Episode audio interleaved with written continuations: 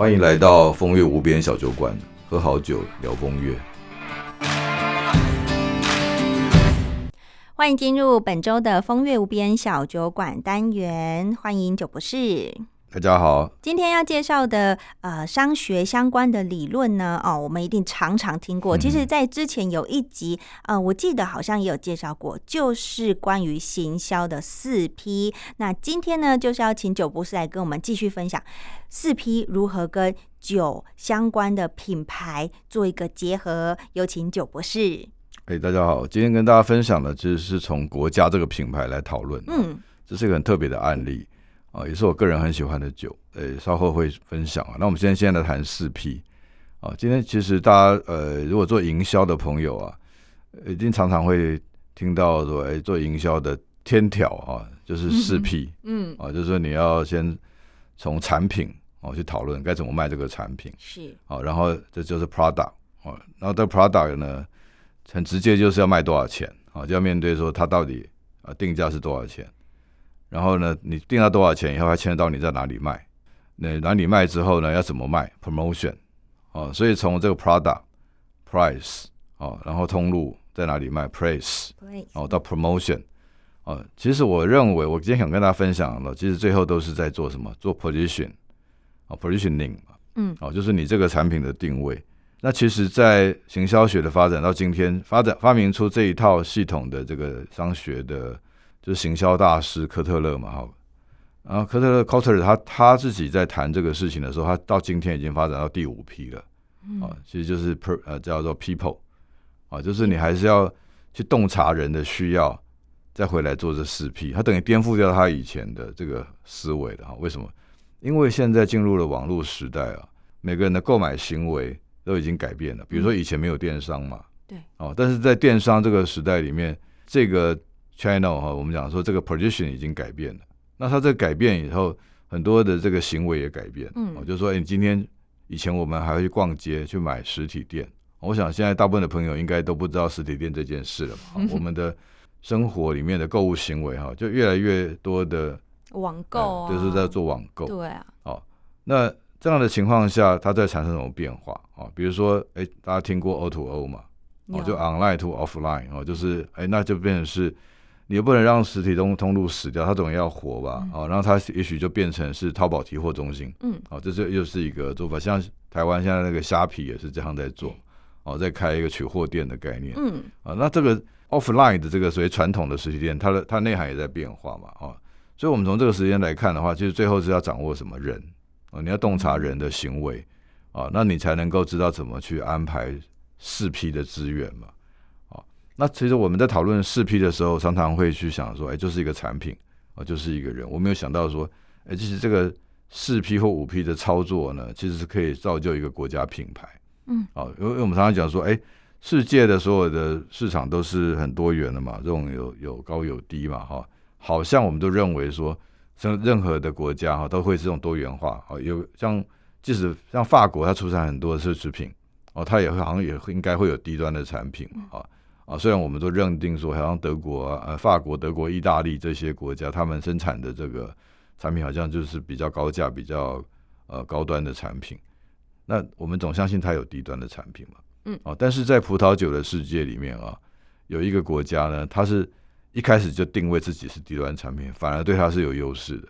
哦，哪个国家？这国家呃，大家可以比较陌生了。它是呃，在乌克兰旁边的一个小国。哦，这个国家自己还没有海港，所以它的葡萄酒出口时候是要透过乌克兰出口的。它是一个完整内陆的国家。对，哦，那它算是欧盟，它是欧盟的一员哦。嗯，它是欧欧元区里面，它使用欧元的。嗯，哦，这欧元区里面最穷的国家，而且它一直它还把这个当它的特色啊，或者变它的优势。哦，就是大家大知道它这样的国家很穷以后啊，嗯，也是不跟他 argue 了。哦，因为我们对穷人都某种程度是。会比较同情心，或者觉得说，反正你就是在皮包骨榨不出油来，嗯，所以莫尔多瓦的葡萄酒一直在定位自己是便宜又大碗啊，然后，呃，他就是呃没有什么资源的，他所以他说你要体谅我是穷国家，嗯，好，所以我的酒呢，呃，绝对是物超所值，因为我穷人嘛，我只有跟你拼我我最原始的本钱，好、嗯就是我它的纬度其实跟法国的双 B 哦，我们讲说波尔多跟勃艮第哈、博豆跟 Burgundy 这两个全世界最贵的、最有名的产区纬度是一样的。就地球这个一圈嘛，我们地球的纬度都是横的横的这样看嘛，嗯它的纬度是跟波尔多跟勃艮第基本上一样。那事实上我喝过的酒嗯，也不差，就是真的不差。就是说它的酒呢，比如说一瓶差到十倍以上的酒的品质，嗯就差一点点而已。只是说它的包装就很粗糙，哦，因为他没钱嘛，对。他，工业不发达。是。啊，然后他就彻底运用他自己的这个定位，刚刚讲四 P 嘛嗯，它就是一个最低端的定位，但是它变成他的优势。啊。嗯比如说，他告诉你说，我就最便宜，这 price 啊嗯，就已经把它定得很低了嘛。是，然后呢，它的整个通路，它没有通路，它没有通路对，他，他基本上不主动通路。像我们以前都会还拍那个什么推销员啊，到全世界去推酒嘛。嗯我们看到就台湾喝葡萄酒，都会有驻国呃国外的代表飞全世界，他们是海外部的，就负责卖酒啊。这些这些等于是其实就是推销员啊。嗯 但是摩尔多瓦他们顶多顶多只做什么？因为他太穷了，所以他们都是参加国际酒展。哦像我的酒商朋友啊，有一年在香港啊，香港酒展是算是亚洲或或者全世界最大的酒展之一了啊，嗯应该排名前两名。因为呃这几年整个呃内地的喝葡萄酒人越来越多啊，所以香港酒展就变成一个很重要的酒展哦，就每每两年办一次。然后它是它叫做 Vin Expo 哦。那我朋友去那边逛摊子，就是去酒展最大的目的其实是去找代理酒，嗯因为你酒商要进口酒来卖。